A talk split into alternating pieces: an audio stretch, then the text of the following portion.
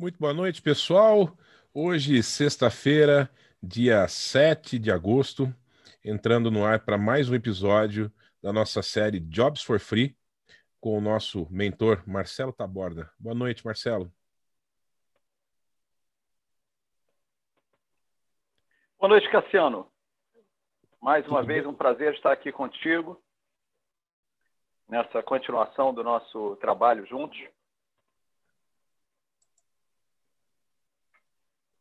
Tá, acho que está parando um pouquinho, tá, Borda? Estou te ouvindo aqui. Vamos dar continuidade para a nossa série. Hoje falando sobre recrutamento Opa. e pré-seleção, é isso? Tá me ouvindo aí?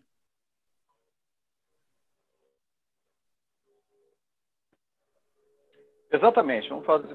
Hoje nós vamos falar sobre o que vem antes de você iniciar um processo de seleção presencial antes de você ir na empresa que você está tentando se colocar e tudo que inclui, é, no caso, é, tudo está incluído nesse processo até que você possa realmente estar fisicamente nessa empresa, presencialmente nessa empresa, e aí sim você vai iniciar o processo presencial. Né?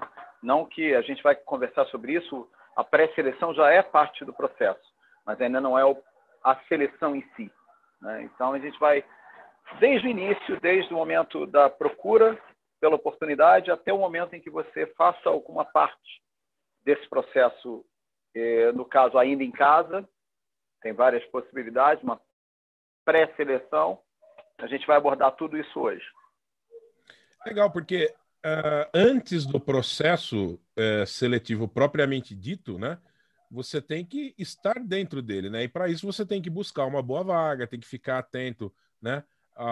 Às divulgações do processo, dos processos de seleção e principalmente pesquisar bastante, não só o mercado, mas as empresas em que você deseja, né?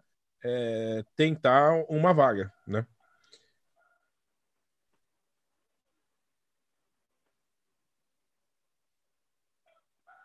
Exatamente. Exatamente. Você, na verdade, é, tem todo um processo, é, exige um, vamos dizer assim, uma dedicação para que você passe por todo esse processo. Né? Ele faz parte é, do todo, né? Na verdade, é, mas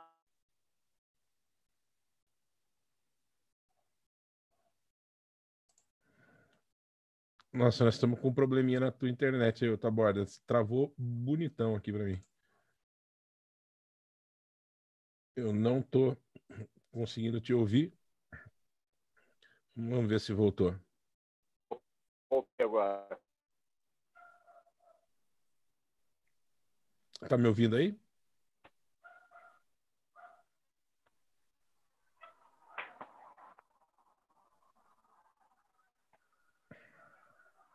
Tá borda? Tá na escuta?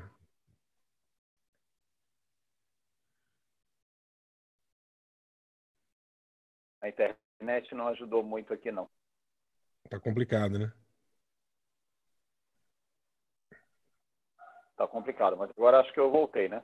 Voltou, voltou sim. Vamos lá, vamos tocar em frente.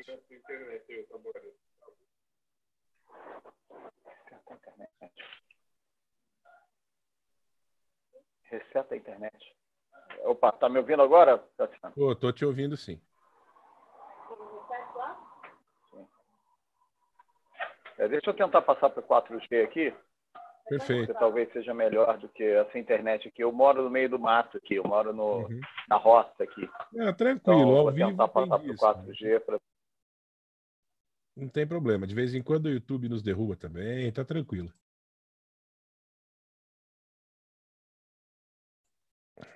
esperar estabilizar, pessoal.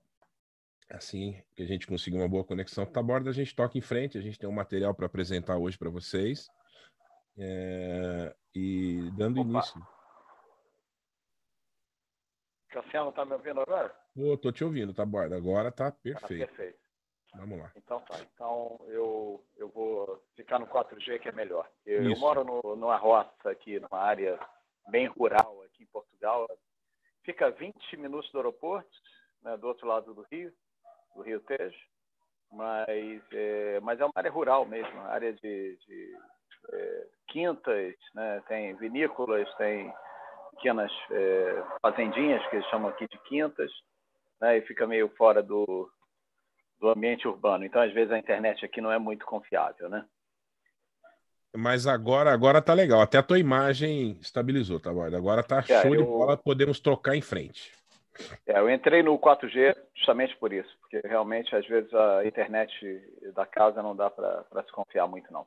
Bom, é, Cassiano, é, todo o processo de busca de um emprego, né, é, começa no recrutamento, né? Como você falou, ninguém vai te chamar direto para um processo de seleção numa empresa sem saber quem você é antes disso. Para isso, você vai ter que provar à empresa que está interessada contratar pilotos que você tem as qualificações necessárias e que você se adequa ao, vamos dizer, perfil de candidato que eles estão procurando, certo? E isso é o que a gente vai ver hoje. Né? É, essa, esse processo ele demora um pouco, ele leva tempo. Né? Hoje é um dia muito, é, vamos dizer assim, até o Rafael, né, o nosso é, grande criador, né, o, o, grande idealizador do Teaching for Free, Rafael Santos, o tiozão, hoje comentou isso na chamada, né, que ele fez uma chamada para o Jobs for Free, também para o Walking for Free. Ele comentou que é um dia, vamos dizer, atípico, porque tem, infelizmente, tem colegas nossos que perderam o emprego nesses dias. Né? Inclusive, um, dos nossos grandes contribuidores, um dos nossos eh, grandes pilotos que a gente teve a honra de ter na nossa segunda eh, live, eh, nos dando o, vamos dizer assim, a honra de, de ouvir sobre a carreira dele, sobre a brilhante carreira dele. E ele foi atingido também, infelizmente, né? e vários outros colegas é, que estão hoje nessa situação. Então, o que eu posso dizer é o seguinte: primeiro, a recolocação leva algum tempo, né? Mas ela vai acontecer com certeza. Vocês vão estar empregados, vocês estão qualificados, vocês vão é, na maior empresa da América do Sul, né? A Latam hoje é uma referência na América do Sul. Então, vocês têm essa experiência dessa excelente empresa, dessa é, vamos dizer, desse profissionalismo que se espera de uma empresa como a Latam. E assim que o mercado começar a reagir, vocês vão ter espaço no mercado, vocês vão se recolocar. Isso não tem dúvida nenhuma. Aconteceu em 2006. Eu sei exatamente como vocês estão se sentindo, né? muito parecido, porque eu perdi meu emprego em 2006. Eu estava em casa quando chegou um telegrama e esse telegrama dizia friamente que depois de 18 anos eu basicamente dizia assim, senhor Marcelo Peixoto, Marcelo Taborda Peixoto, informamos que a partir do dia 2 de agosto não necessitamos mais do seu serviço. Por favor, passar no departamento pessoal com sua carteira de trabalho, isso, isso, isso, devolvendo todos os materiais da empresa, pois serão descontados, caso negativo, serão descontados da sua rescisão. E, né, de uma hora para outra, 18 anos de trabalho se foram. Né? Tem algumas diferenças, algumas para melhor, outras para pior. Né? É, a Vare quebrou, nós já não recebíamos salário há quatro meses. Nós já de... tínhamos deixado de receber férias, décimo terceiro, e há quatro meses que a gente não via um centavo sequer. Né? Então, nós já estávamos numa empresa já falindo. Né? Então, quando acabou, nós não recebemos nada. Nós tivemos uma rescisão com 0,00, só, que, só para que a gente pudesse acessar o fundo de garantia. Até hoje, 14 anos e cinco dias depois, eu recebi talvez nem 5, talvez 2 ou 3% do que eu tenho direito, do que eu teria direito. Eu ganhei na justiça, ganhei a causa, já não tem mais nem como ninguém recorrer, mas o dinheiro até agora não existe. Né? Então, a situação de vocês nesse ponto é muito melhor, né? Vocês estão recebendo salário até o dia que, que é, saírem da empresa e vão receber todos os direitos, rescisão trabalhista, tudo como se deve, né?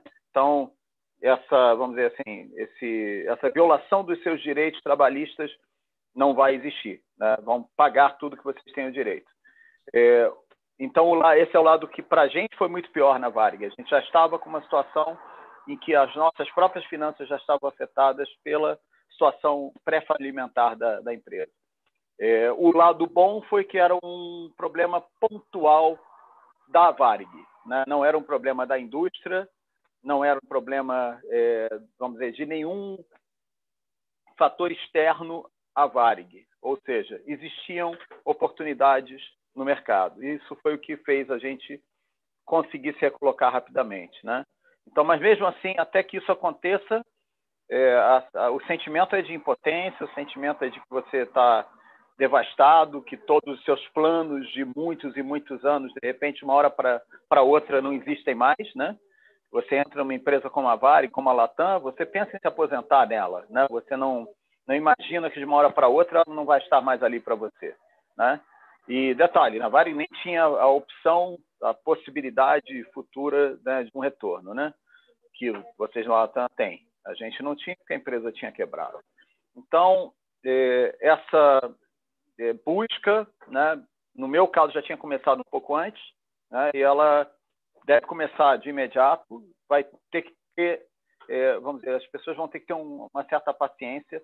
O mercado está um pouco, vamos dizer assim, parado né? óbvio, não é um momento bom, mas já se percebeu também, o lado, lado positivo disso é que já se percebeu que algumas empresas reduziram mais do que o necessário. E eu espero, pelo que eu tenho assistido, inclusive aqui na Europa, em termos de movimento de tráfego, eu comecei a voar dia 15 de julho e fiz o meu último voo dia 3 de agosto. E eu já senti uma diferença muito grande do dia 15 de julho até o dia 3 de agosto, em termos de volume de tráfego aqui na Europa. Ou seja, vai voltar, eu acho que vai voltar mais rápido do que o esperado. Né? Então, muitas empresas que já fizeram cortes, talvez até de uma forma muito precoce, já estão revendo as suas necessidades e já até começaram a, no caso, aceitar applications. Né? Então, a coisa vai acontecer, não tenho dúvida disso. Né? E eu acho que as pessoas devem ver de uma outra forma também. É lógico que no momento inicial é um choque, no momento inicial é uma perda. Para mim foi, né? Eu, como falei, já tive que rever todos os meus planos, né? E agora, o que vai acontecer? Mas eu tinha aplicado dois anos antes, quando a empresa começou a atrasar salário, quando as coisas começaram a se mostrar negativas. Né? A gente começou a ter dúvidas em relação à sobrevivência da empresa. Eu apliquei para dois empregos só. Por quê? Porque eu olhei para a minha história e para o que eu preferia ter em termos de trabalho e eu procurei empregos e não contratos temporários. Eu queria algo duradouro. Então eu apliquei para duas empresas na época, em 2004, dois anos antes da Varig quebrar a Emirates e a Cathay Pacific. Né? Eu demorei, eu apliquei em março de 2004. A Emirates me retornou em abril de 2006, já numa época em que a Varig já estava numa situação já muito precária. Eu consegui, eu respondi a eles, eu empurrei um pouquinho para frente o processo de seleção, joguei para julho. Eles queriam que eu fosse em maio, eu joguei para julho. Quando deu junho, eu pedi para jogar mais para frente, pedi para jogar para agosto, porque eu tinha que pedir demissão da Varig. Eu ainda tinha, para entrar na, na Emirates, eu ainda tinha alguma esperança de conseguir é, permanecer na Varig, que a Varig fosse salva, etc, etc. Então, Marcelo, posso fazer eu fui atrasando. Um sim, sim, pode falar. É, na verdade, só com esses fatos que você mencionou aqui, a gente já vê aí três coisas interessantes que nós abordamos na primeira live lá, né? Uh, a primeira foi a seguinte: é, a, a, a, a, tranquilidade, a resiliência, a paciência, o tempo que demorou. Ligada à, live de hoje, o processo seu de recrutamento ele começou com uma atitude sua, né? Exatamente. Dizer, dois anos antes. Exato, dois anos dois antes. Dois anos então, antes você ainda estava empregado, mas buscou, através do, né, do, do, recrutamento que a gente vai abordar hoje, você buscou participar de um processo. A segunda coisa interessante que eu vi aí é a seguinte: é que você também é, trabalhou de uma forma sensata e ética quando solicitado para um processo seletivo, você também reagendou. É aquela história que a gente conversou, muita gente tem medo, ah, eu tenho que largar tudo e agora. Não é assim. Né? Exatamente. Né? Tem que cuidar exatamente. muito bem de quem está te empregando naquele momento, né? Até para não ser mal visto pelo teu futuro empregador, né? Então, quer dizer, só aí a gente já conseguiu ver todas essas lições aí. Exatamente. Estou contando um pouquinho a minha história, porque, Isso. Cassiano, eu acho que é interessante que as pessoas bem. vejam o que, que, os outros passam, né? E, e, possam também pensar em como vai ser a sua própria história.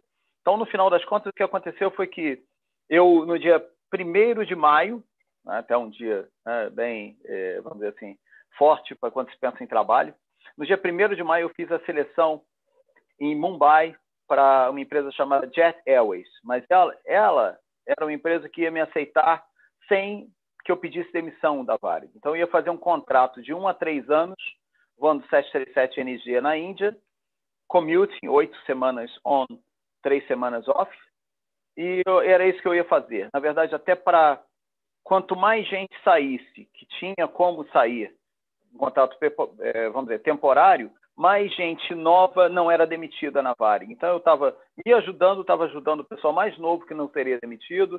Então, essa era a minha intenção. E eu mantive a Emirates como segunda opção, já que eu teria que pedir demissão e eu não queria pedir demissão. Eu tinha 18 anos de empresa, eu achava que eu ainda tinha alguma possibilidade de ter um futuro na Varig. Resultado, eu adiei duas vezes. A segunda vez adiei para o dia 21 de agosto. Que dia eu recebo esse e-mail esse e-mail não, esse telegrama, telegrama da Varing, de 2 de agosto, há 14 anos e 5 dias atrás. Falei, meu Deus. Bom, para começar, no dia seguinte, eu fui na empresa com tudo que eu tinha de Varig, uniforme, todos os manuais, tudo que eu tinha, malas, tudo, tudo, tudo, que eu falei, eu vou encerrar esse capítulo. E consegui. Num dia eu consegui fazer todos os, cumprir toda a via crucis que tinha que cumprir para você poder fazer o seu é, processo de demissão e consegui, terminei pelo departamento médico e, e saí dali, bom, esse, esse é, ciclo se acabou, né? Agora eu estou virando essa página, acabou. Então, no dia 4 de agosto, eu falei, bom, agora eu tenho um processo de seleção marcado na Emirates daqui a exatas duas semanas e meia, né? Quer dizer, dia 4 era no dia 21, né? Então, eu não tinha muito tempo para me preparar. Né? Procurei é, dois colegas meus que tinham feito o processo de seleção, pedi todo o material que eles tinham, eles me deram tudo que eles poderiam dar. Um, o André, inclusive, acabou sendo meu batchmate, foi meu colega de turma em setembro, quando eu entrei na empresa, né? e comecei a estudar. Estudei praticamente a partir daquele dia até o dia que eu cheguei em Dubai, iniciei o processo de seleção, dia 21, eu só estudei, eu não fiz mais nada. Eu só estudei, estudei, estudei, falei sozinho horas e horas e horas me olhando no espelho, contando as minhas histórias em inglês, para ter certeza que eu não ia ter problema em termos de como me expressar, como contar a minha experiência de aviação. E deu certo, né? Então, na verdade, eu fui no dia 21 de agosto, no dia 2 de setembro, um mês depois que eu recebi esse fatídico telegrama, eu recebi um e-mail da Emirates dizendo que eu tinha passado e me dando uma data de curso. Então, eu assinei um contrato e eu já não estava mais desempregado. Dia 25 de setembro, praticamente dois meses depois, eu já estava em Dubai iniciando o emprego. Foi, a coisa foi muito rápida. Né? A gente nunca, nunca tem assim a, a visão do que, que vai acontecer, de como as coisas vão é, ser mais rápidas do que você espera. Né?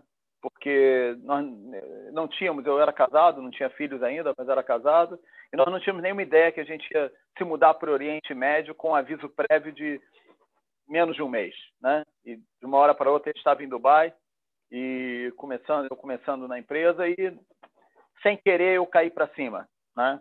Então, é, eu acho que todo mundo que hoje passa por essa situação deve pensar que existe uma grande possibilidade e aconteceu com muitos colegas, muitos amigos, muitos que passaram por situações parecidas, disso está sendo uma queda para cima.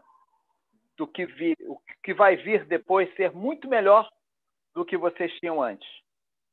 Então, é difícil, é, vamos dizer assim, ter essa certeza é, nesse momento, mas que tem uma grande chance de acontecer, eu posso garantir que tem. Eu vi muitos casos assim. Eu estou só contando o meu, que é o que eu conheço melhor.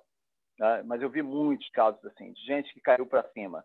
Que esse momento, embora tenha sido negativo no momento, nas semanas após o momento, algum tempo depois veio a ser muito positivo para a carreira, para a vida pessoal, para tudo. Eu, olha, vocês me perguntassem hoje, se você pudesse mudar o passado, se pudesse retornar a 2006, evitar a quebra da Varig, ou você ou você se pudesse fazer isso, você preferia não fazer. Você preferia continuar exatamente com a história como foi escrita e ter perdido o emprego na Varig, ter trilhado esse caminho que eu trilhei até agora nesses últimos 14 anos. Eu não teria dúvida nenhuma. Aliás, há muito tempo que eu já não tenho dúvida nenhuma.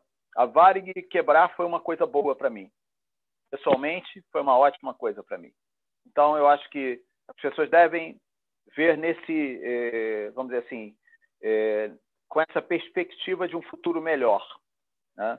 Então, inclusive eu vejo o meu, até eu vi, eu vi que muito obrigado pela presença, comandante Ricardo Beltrán Crespo. Né?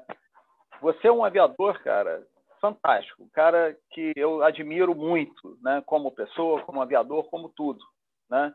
Eu acho que você, lógico, foi uma boa oportunidade, foi, você cumpriu com muita é, competência, muito profissionalismo, é, você foi um excelente é, piloto para a Latam. Mas, sinceramente, eu acho que tem coisas muito maiores, muito melhores para um aviador do teu quilate.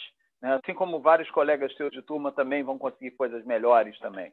Então, eu, eu vejo isso como uma oportunidade de você conseguir algo muito mais digno do que você é como aviador, né? Principalmente comandante, você é um comandante, né? Você é um comandante nato, né? E com a experiência toda que você tem, né? É, eu acho que você tem que estar é, do lado direito, só se for de um helicóptero, porque eu ouvi falar, embora não não conheço muito helicóptero, que no helicóptero o comandante senta do lado direito, né? Então, do lado direito você tem que sentar só no helicóptero mesmo. No avião você tem que sentar na esquerda. Mas então é isso. Acho que é, essa é a minha mensagem. Eu, eu me solidarizo com todos vocês. Né? Eu espero que esse projeto aqui do Cassiano e meu possa ajudar vocês de alguma forma a se recolocar o mais rápido possível. Né? Eu acho que eu tenho alguma, é, algum conhecimento e o Cassiano é uma, um comunicador fantástico. Ele com certeza vai me ajudar muito a passar esse conhecimento para vocês, né? E também essa troca de informações que a gente faz, essas, esses comentários, né? Muito inteligentes, muito, é, vamos dizer assim, esclarecedores que o Cassiano faz. O Cassiano é uma pessoa muito é, competente em tudo que ele faz. Então acho que a gente vai fazer um trabalho bom é, para justamente conseguir passar o máximo que a gente puder dessa, vamos dizer, missão que é você conseguir um novo emprego. Isso aí. É... Infelizmente a gente está passando por esse capítulo, mas esse pessoal que infelizmente né, perdeu o seu emprego ou perderam seus postos de trabalho vão com certeza começar um processo de recrutamento para quem sabe em breve estar numa boa seleção, né, Taborda? Então, a gente espera que seja mais rápido, né, do que o estimado, vamos dizer assim, do que o esperado. Eu acredito, eu sempre tenho um pensamento positivo, eu acho que as coisas vão sim melhorar é, mais rápido do que a gente imagina, mas o importante é aproveitar esse momento que está tudo parado para se preparar, para ficar de olho, né? É, crescer como não só como profissional, mas como pessoa e adquirir mais o máximo de conhecimentos possíveis para que a hora que a seleção vier, a gente esteja preparado para ir lá e passar por ela e assinar o contrato, né? Temos uma apresentação para nos guiar hoje. Posso começar o compartilhamento? Vamos dar o Sim, pontapé? Com certeza, vamos. Perfeito. Então, vamos lá. Recrutamento e pré-seleção. Tá, Borda, tá contigo. Tô aqui no background, você me chama quando precisar, eu vou passando aqui à medida que você for me solicitando. Perfeito, perfeito. Bom, como eu falei, hoje a gente vai é, falar sobre tudo que acontece antes de você chegar na seleção presencial, né? Primeira coisa que você é, tem que pensar é definição do que você está procurando, né? Qual é o tipo de emprego que você procura, né? É, então, primeiro, definir suas prioridades e seus limites, né? Então, é, para começar, é, até onde você está, é, vamos dizer assim, disposto a ir para conseguir um novo emprego. Né? Então, por exemplo, um caso muito, é, vamos dizer assim, é, comum, né? Os comandantes que estão, por algum motivo, perderam o emprego né, na empresa que, que eles estavam, é, os desligou por excesso de, de mão de obra, por excesso de pilotos no grupo, e até que ponto você está disposto a aceitar uma função de copiloto? Né? Quanto tempo é, você aceitaria esse tipo de, é, vamos dizer, downgrade? Né? Você vai, vai aceitar uma, uma situação em, em, que você vai é, estar numa função abaixo da que você exercia. E aí, no caso, por conta disso, é, você vai ter que ter um, vamos dizer, um step ainda para você voltar onde você estava. Né? Então, a minha pergunta é: você já definiu isso? Já sabe até onde você iria? Da mesma forma, é, alguém que voa numa empresa de linha aérea, numa excelente empresa, uma empresa de primeiro nível, né, vai estar, por exemplo, disposto a ir para a Indonésia para voar numa empresa como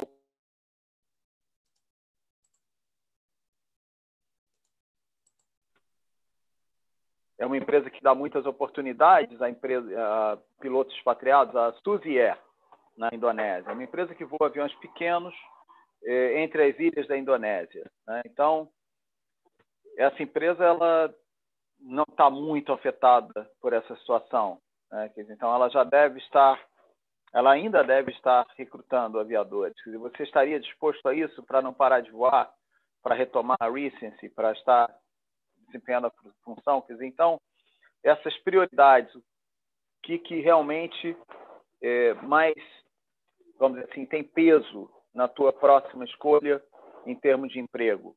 Né? É óbvio que isso varia bastante, dependendo de vários fatores, de várias é, características da, vamos dizer assim, da fase da carreira em que esse piloto está no momento, né? se uma pessoa está iniciando, se ainda não tem experiência, se ela realmente tem que iniciar de qualquer forma, se é um aviador experiente que não quer perder a recency, até onde ele iria. Então, a primeira coisa é definir o que seria aceitável para você como profissional. E eu passo o seguinte, que é similar, mas aí já é o limite geográfico. Né? Quer dizer, então, até que ponto você está disposto a se expatriar para conseguir um emprego. Né? Nossa profissão é uma profissão global, não é uma profissão local. Né? O piloto de avião ele tem um mercado limitado no seu país, em contrapartida, ele tem um mercado global disponível para ele, o que nem toda profissão tem mercado global disponível com a facilidade que nós temos. Ao passo que nem toda profissão tem, no caso, mercado local tão limitado. Vamos, vamos considerar o próprio Brasil. Hoje, infelizmente, com a quebra da Avianca, são só três empresas aéreas grandes. Né? As outras são pequenas empresas, algumas empresas de carga, mas são empresas que você não pode contar com elas como contratação. Quer dizer, o, o tipo de movimento que essas empresas têm é muito pequeno para que você possa considerar como parte do mercado de trabalho. E, infelizmente, nessas empresas menores, acaba que a indicação acaba tendo um peso muito maior. Então, eu acho que realmente um piloto que não conheça ninguém, que esteja conhecendo é, o mercado, iniciando no mercado, ele vai olhar para as três grandes, que são empresas que, quando estão admitindo, admitem em grande número e o fato de você não conhecer ninguém passa a não ser muito, muito importante. Então, mas ao, ao mesmo tempo, vocês têm um mercado mundial um mercado global, onde o piloto, com a carteira dele, ele pode converter para uma outra carteira e se empregar em diversos países do mundo. Né? Então, nós temos milhares de pilotos profissionais expatriados no mundo inteiro. Né? Então, isso é o limite geográfico. Né? Depois, estabelecer seus mínimos salariais. Até que ponto você aceitaria trabalhar por um salário que talvez seja bem abaixo do que você esperava? Né? Então, até o quanto você precisa de dinheiro na aviação para que você possa aceitar um emprego. Né? E, por último, considerar todas as pessoas que estão envolvidas nesse processo, principalmente a família, óbvio. Né? Não só a família imediata, não só a esposa, filhos, se for o caso de você ter uma esposa, ter filhos, mas também até a família, é, pai, mãe, irmãos, pessoas que possam precisar de você, que possam precisar da tua presença. Então, isso também deve ser sempre considerado antes de se tomar a decisão. A decisão depois de tomada é muito difícil você voltar atrás. Então, você já tem que imaginar todo o impacto que essa decisão vai ter na sua vida pessoal, na sua vida familiar, antes mesmo de aplicar, para não perder o seu próprio tempo, não perder o, o tempo da empresa também, das pessoas que vão trabalhar nesse processo todo para talvez lhe empregar. Então, eu acho que a melhor coisa é já pensar bem antes, já se antecipar. Próximo slide, Cassiano. Bom, procura por oportunidades, estar atento às oportunidades. Pode parecer, vamos dizer assim, um pouco é, óbvio, né? por que estar atento às oportunidades? Eu vejo esse momento de busca por empregos como uma ocupação por si só. Né? Então, eu acho que a pessoa tem que ter uma certa disciplina para, durante algumas horas por dia, ela entrar na internet e se atualizar do que está disponível, tentar descobrir se alguma coisa apareceu, se tem uma, alguma oportunidade nova, né? estar buscando essas informações, muitas vezes entrar, assinar um site de empregos que normalmente engloba, esses sites englobam todas as oportunidades no mesmo site, então facilita bastante. Às vezes, toda vez que abrir uma nova oportunidade, você já vai receber um e-mail. Eu fiz isso na época da quebra da Varig, eu entrei num site que eu acho que nem existe mais, chamava-se Climb to 350, e eu recebia, eh, no caso, todos os eh, novos empregos na minha caixa de e-mail. E, além disso, em muitos casos, eu podia aplicar pelo próprio site. Então, era interessante. E hoje tem vários sites nesse sentido ainda. Né? Então, é uma é, possibilidade né, para facilitar essa procura. O word of mouth. Né? É, uma vez que você percebeu que existe uma oportunidade, o passo seguinte é buscar todas as informações sobre essa oportunidade. Né? É tentar descobrir o que está sendo oferecido, se realmente está sendo oferecido. Hoje tem até grupos dos pilotos brasileiros, não só o, o Teaching for Free, tem outros também, que onde as pessoas estão sempre se comunicando, as pessoas estão trocando informações. E você ouve, ah, tem emprego, abriu na, no Vietnã. Aí alguém de lá, não, como aconteceu? Não, não abriu nada. Na verdade, até quem estava lá ou está indo embora ou está tendo as condições extremamente né, deterioradas em termos de emprego, estão pagando nem metade do salário. Então você já começa a enxergar o que, é aquela oportunidade, se ela é verdadeira, tem que ser essa, essa análise de se aquela informação que você recebeu inicialmente, de que haveria uma possibilidade de um emprego, se aquilo realmente é real. Infelizmente, hoje nós temos brokers que fazem como se fosse uma espécie de um pool de candidatos e para que eles tenham esses candidatos no seu pool, que eles é, possam usar no futuro, quando aparecerem as oportunidades, eles criam, infelizmente, é lógico, óbvio, óbvio, lógico isso é errado, isso é antiético, mas eles criam oportunidades falsas, que não estão existindo naquele momento, para receber as applications. Ele recebe as applications, depois fala, ah, infelizmente, agora está tudo parado. Mas muitas vezes já estava parado muito antes. Então, vocês têm que ter essa avaliação também utilizar seu personal network. Uma coisa que eu acho que é muito importante de dizer aqui: ajudem os seus amigos, não escondam nada, abram todas as oportunidades. Não pensem que seus amigos são concorrentes, eles não são. Muito raramente vocês podem estar concorrendo com alguém. Normalmente, uma empresa que está admitindo pilotos, ela não tem uma vaga a não ser que seja uma empresa de aviação executiva, alguma coisa menor. Mas uma empresa aérea, quando ela admite pilotos, ela admite turmas. Ela faz uma admissão de dezenas, às vezes centenas de pilotos. Né? Na minha é, carreira de selection pilots, de piloto de seleção, o time que eu fazia parte, um ano chegou a admitir 586 pilotos. Vocês acham que existe algum tipo de concorrência num número tão grande? Não. Todos que apareceram ali, que se mostraram competentes, passaram no processo de seleção, tiveram seu emprego. Então, vejam o amigo de vocês, o colega de vocês, como alguém que está junto com vocês nessa missão. Vocês vão se ajudar muito mais se vocês trocarem informações do que se vocês esconderem qualquer tipo de informação do seu colega. Então, esse network ele, ele tem que ser óbvio, é, é uma via de mão dupla. Vocês vão passar tudo que vocês souberem e vão esperar que os colegas de vocês também passem tudo que eles souberem. Né?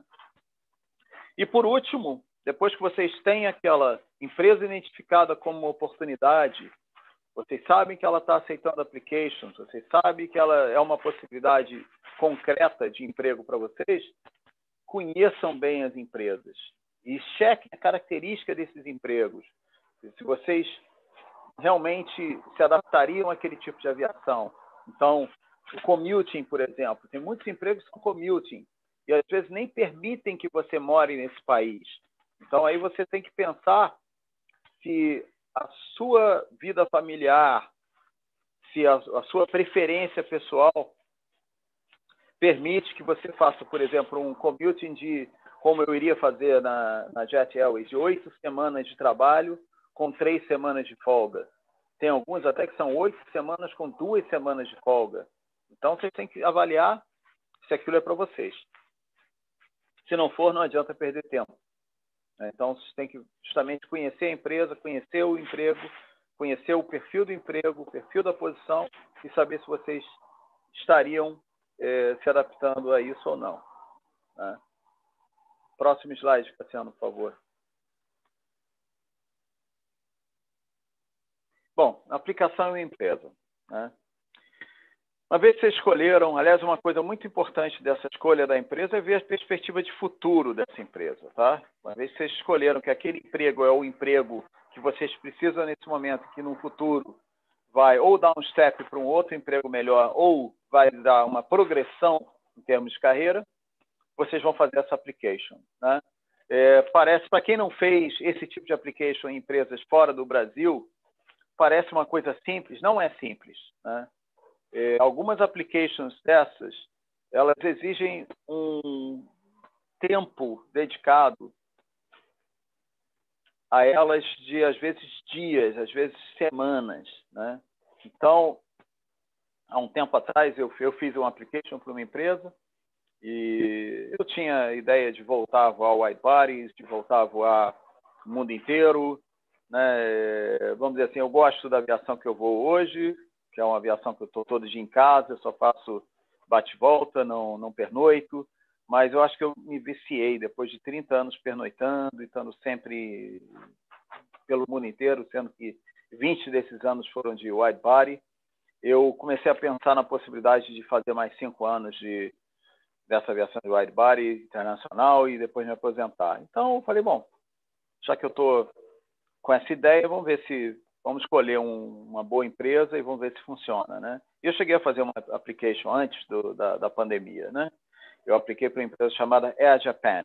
É, bom, não, não, é o caso eu esmiuçar tudo que eu fiz, mas só para vocês terem uma ideia, a application deles incluiu até eu ter que fazer um logbook eletrônico com todas as minhas 21 mil horas de voo nesse logbook eletrônico. Né? Então, eu demorei quase dois meses para fazer essa application, porque eu tive que abrir um logbook eletrônico, aliás, até a empresa me eh, pagou a assinatura do primeiro ano, e eu fiz esse logbook eletrônico do zero, demorou bastante tempo, né? fiquei horas e horas fazendo, porque eles exigiam um logbook eletrônico. Então, foi muita, eh, vamos dizer, muito tempo, eu consegui fazer, terminei a application, e infelizmente parou tudo e andou para trás e não vai acontecer mais. Mas faz parte, né? Mas então essa application ela tem muitas vezes muita é, informação que você tem que entrar, algumas coisas que você tem que calcular, algumas coisas que você tem que se adequar. Então, por exemplo, as experiências, muita empresa vai querer experiência por equipamento, é, experiência noturna, experiência, aliás, essa me pegou de surpresa do Japão, IMC Hours. Né? Eu fiquei sempre pensando assim, peraí, então o piloto japonês, quando ele entra no avião, ele tem um papelzinho do lado do manche, ou no manche ali, que quando fica instrumento, ele anota, opa, entrei em instrumento, IMC. Aí quando fica visual novamente, agora saí. Então deu 32 minutos. E ele anota cada voo dele, quanto tempo ele ficou a AMC real. Né? Eu nunca tinha visto nada tão assim é, minucioso em termos de registro de horas, né? E aí eu tive que ser sincero, eu falei, olha, eu não tenho a mínima ideia. Para mim, toda hora que eu vou é AFR, né? E eu não sei quanto dessas horas foi AMC. Aí a pessoa não, não, se você não sabe, considera 10% de todas as suas horas são AMC. Então eu tive que sair no meu logbook cada hora, cada voo tinha que considerar 10% dos minutos daquele voo como AMC. Então é, é extremamente é, exigente e muitos desses países é, eles são tão é, vamos dizer exigentes em termos de informações que eles até dizem no Japão acho que é um dos mais assim é, se a application não estiver absolutamente correta ela vai ser rejeitada e não tem uma segunda chance. Então parece uma coisa simples fazer um application, não, não é, não é. é demanda tempo e muita atenção para não errar, para fazer tudo certinho. Então a próxima coisa, manter a correção e honestidade nos dados inseridos, né? Eu não estou dizendo que ninguém vai é, inventar que voa um avião que não voa, tal, mas é, vamos dizer assim, às vezes exagerar alguma coisa que não é real, que não possa ser comprovada depois, é um grande erro porque eles eh, vão ser exigentes no momento da prova, né, da comprovação de tudo que você colocou na sua application. Então, a melhor coisa é ser absolutamente não só correção, como eu já tinha falado, como ser honesto, colocar exatamente o que é. Não aumentar nada, não colocar nada diferente do que é. Controlar o tempo no processo. O que é o controlar o tempo no processo? Por exemplo, eu coloquei para mim que eu tinha dois meses para finalizar essa application por causa desse logbook que eu tinha que fazer desde o início. Então, eu informei a pessoa da empresa que estava recebendo a minha application e falei: olha, eu preciso de um tempo, porque eu tenho muita hora de voo e eu tenho que fazer esse logbook eletrônico do zero. Então, eu vou precisar de algum tempo. E eu dei um prazo para que eu terminasse e também para que a pessoa tivesse uma ideia de tempo que eu iria apresentar a minha application. Então, é muito mal visto um candidato iniciar um processo e por algum, às vezes até existem motivos pessoais fortes, a pessoa abandonar esse processo por um mês, dois meses e depois retornar. Né? Então, isso não é uma coisa aconselhável. Uma vez que você inicia, você tem que se comprometer a continuar, dar continuidade a esse processo até que você tenha uma resposta da empresa. Né? E, por último, gerenciar e acompanhar os processos, o follow-up. É, muitas vezes, um e-mail perguntando: poderia confirmar qual é o status da minha application? Como é que estão as coisas? Eu apliquei há um mês atrás, não recebi nada ainda, tal. Isso, às vezes, é, eu, eu, trabalhei do outro lado. Muitas vezes, as applications, por alguma razão, ficam inativas durante um tempo. Então, o candidato dá aquele é, input de: olha, estou esperando, eu estou aqui, eu não desisti. Muitas vezes é necessário. Né? Então, não basta só aplicar e depois falar, bom, agora eu vou esperar. Né? Então, a minha própria application da Emirates, eu fazia os meus updates a cada seis meses. Eu ia lá, que, que, eu, que eu recebi logo depois que eu terminei tudo foi muito obrigado pela application, sua application foi recebida e tal, e o nosso pool está sempre em, em constante avaliação. No momento que nós tivermos alguma novidade, iremos avisar. Eu vi lá que eles pediam para fazer um update de seis, seis meses. Então, a cada seis meses eu ia lá, um pouquinho menos que isso, eu ia lá e colocava as horas que eu tinha voado, fazia um update em termos de horas. Não tinha muita coisa que mudou, mas, na verdade, eh, nesse meio tempo, eu atingi as 3 mil horas de voo, de comando, né, de eh, 737, que eu, que eu voava na época, que poderiam me colocar como Direct Entry Captain. Como eu fui lá e troquei minha application. Talvez até por isso tenha demorado um pouco. Uh, eu tenha demorado a ser chamado, porque eu fiquei mais ou menos um ano como candidato a First Officer e depois eu completei as minhas horas que eu precisava ter para Direct Entry Captain e troquei a minha application para Direct Entry Captain. E aí eles, quando me chamaram em 2006, já me chamaram para Direct Entry Captain. Então, é, acompanhar esse processo, gerenciar e acompanhar, né? ser proativo, correr atrás de como está a situação. E enquanto você não tiver uma negativa, é porque a application está sendo aceita e você tem uma chance de ser chamado. Às vezes, essa é, atitude que você tem de enviar um e-mail, perguntar qual é a situação, vamos supor, às vezes você manda um e-mail e fala, eu estou aguardando aqui qual é a situação, e abriu um slot duas semanas depois que o candidato cancelou de última hora. E você é aquele e-mail, aquela pessoa que mandou e-mail ali na hora e o teu é, Selection Pilot está ali olhando o seu e-mail e fala, ah, Ei, fulano preenche todos os requisitos aqui, eu tenho um slot vago daqui a duas semanas. Ah, pode vir daqui a duas semanas? Posso, tal. E muita gente, às vezes, se empregou dessa forma, né? Então, pensem que vocês sempre podem estar chegando na hora certa num e-mail desses, num follow-up desses. O próximo, por favor, Tatiana. Bom, interação com a empresa. Passar uma postura profissional. Né? É, não são amigos, colegas de turma, são pessoas que estão fazendo emprego de. que têm um emprego, estão fazendo a função de conseguir pilotos para aquela empresa. Né?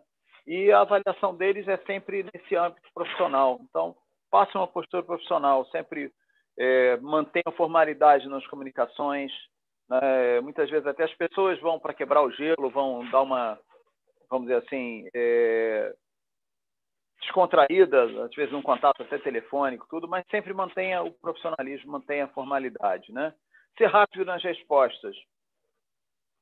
Se você recebe uma, é, um pedido, por exemplo, de documentos, de alguma coisa está faltando, vamos dizer, das últimas três páginas do seu logbook, que às vezes pode não estar atualizado e tudo, é, se você está num voo e você está longe do logbook, envie uma resposta. Olha, eu não estou em casa agora, eu estou em, em, em voo, meu logbook está em casa, eu vou chegar daqui a quatro dias em casa e vou é, lhe mandar as cópias. Ou amanhã eu lhe mando, mas tipo, não, não demore muito. Né?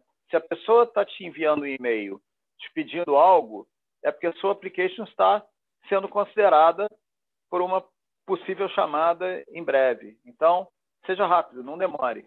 Né? E o muito, muito importante é redigir corretamente as respostas. Né? Ter certeza que somente em inglês, né? Lógico, em português é muito fácil, é a nossa língua.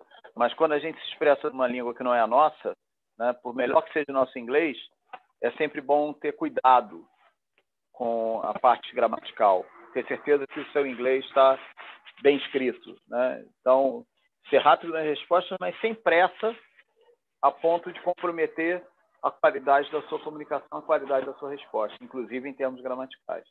É, a próxima, por favor. Próxima. Bom, marcação de um processo de seleção. Né? Isso é uma coisa muito importante. Ser responsável com o seu atual empregador.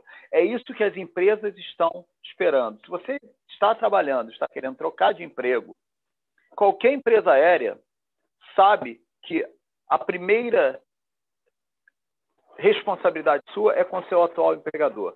Então, muita gente às vezes recebe uma data que, na verdade, é uma data de tentativa, não é nada estabelecido que tem que ser naquela data, senão não vai ser, é só para iniciar a oferta de uma data, iniciar o processo de, olha, nós queremos que você venha. Você pode vir nessa data? Então, muita gente fica desesperada. Eu tenho voo, o que, que eu vou fazer? Eu vou dar SIC, eu vou, né, vou lá na empresa pedir para fazer uma coisa que não deve se fazer nunca. Né? A não ser que a empresa tenha, de alguma forma, já dito que não vai renovar seu contrato, alguma coisa assim. Mas se não, se você está numa empresa, você não diz para essa empresa que você vai tentar outra oportunidade. Então, ser responsável com o seu atual empregador. Depois, manter o compromisso assumido. Uma vez que marcou, vai. Se não tem certeza que pode ir naquela data, não marca. Não marca. Então, se tiver que trocar de data, seja proativo, faça logo, não espere chegar em cima. Por que eu estou dizendo isso? Empresas aéreas têm uma capacidade instalada no seu departamento de seleção. Né? Então, elas podem receber um número X de candidatos naquele dia. Né? E às vezes elas têm uma vez por semana só, uma vez por mês só. Então, elas têm aqueles slots. Então, aquilo ali é uma produção do setor. Né? No momento que você avisa três dias antes que você não vai mais, a chance daquela empresa utilizar aquele slot com outro candidato é quase zero. É quase zero. No momento que você avisa duas semanas antes, a chance é muito grande. Porque é, é muito possível a empresa entrar em contato com outro candidato duas, três semanas antes e falar: olha, nós temos agora uma desistência, tem essa data, você pode vir? E muita gente vai conseguir. Né? Então, não deixe para chegar em cima da hora para desmarcar se você tiver que desmarcar. Se acontecer um evento muito grave, algo muito grave, algo realmente te impeça de cumprir o compromisso, seja sincero. Abra o jogo para a empresa, diga o que realmente aconteceu e por que, que você não vai poder ir. Né? Não falar nada, não se comunicar, não ser aberto nesse, nesse ponto, é praticamente queimar a sua única possibilidade de entrar naquela empresa. Muito dificilmente uma empresa chama novamente alguém que não foi é, responsável com seu compromisso, alguém que não foi, é, no caso, que não se comunicou com ela, não apareceu em cima da hora. Isso praticamente é a desistência daquela empresa como possibilidade. E a última coisa, tratar com cuidado a parte logística do processo. Né? Então, se você vai fazer um processo de seleção numa empresa fora do teu país, você tem que tratar do teu passaporte tem que estar válido, o teu visto para ir para aquele país, se você precisar dele, vai ter que estar válido. A tua passagem, algumas empresas vão te dar passagem, outras vão te fazer pagar a passagem. Então, a tua passagem tem que estar emitida.